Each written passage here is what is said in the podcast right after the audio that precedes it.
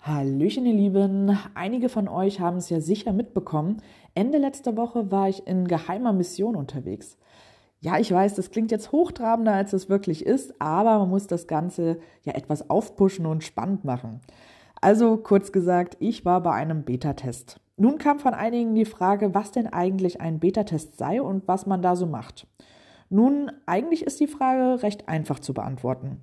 Beta-Tester sind Personen, die einen Cache auf Herz und Nieren testen und vor dem Publish, also vor der Veröffentlichung, spielen.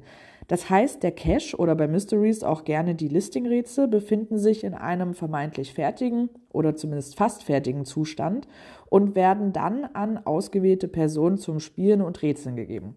In unserem Fall war es also so, dass wir, wie es dann später auch einmal sein wird, ganz normal einen Termin für den Test im GC-Planer machen mussten und vorweg Mails mit allen wichtigen Informationen bekommen haben. Wie gewohnt zum gebuchten Termin erschienen sind und den Cache dann einmal durchgespielt haben. Dabei haben wir uns aber nicht nur für den Cache selbst alle notwendigen Notizen gemacht, sondern haben auch auf den reibungslosen Spielverlauf geachtet. Also passt die Story zur Aufgabe, sind die Aufgaben logisch und lösbar, werden irgendwo weitere Informationen und Hints benötigt und vor allem auch funktioniert die verbaute Technik.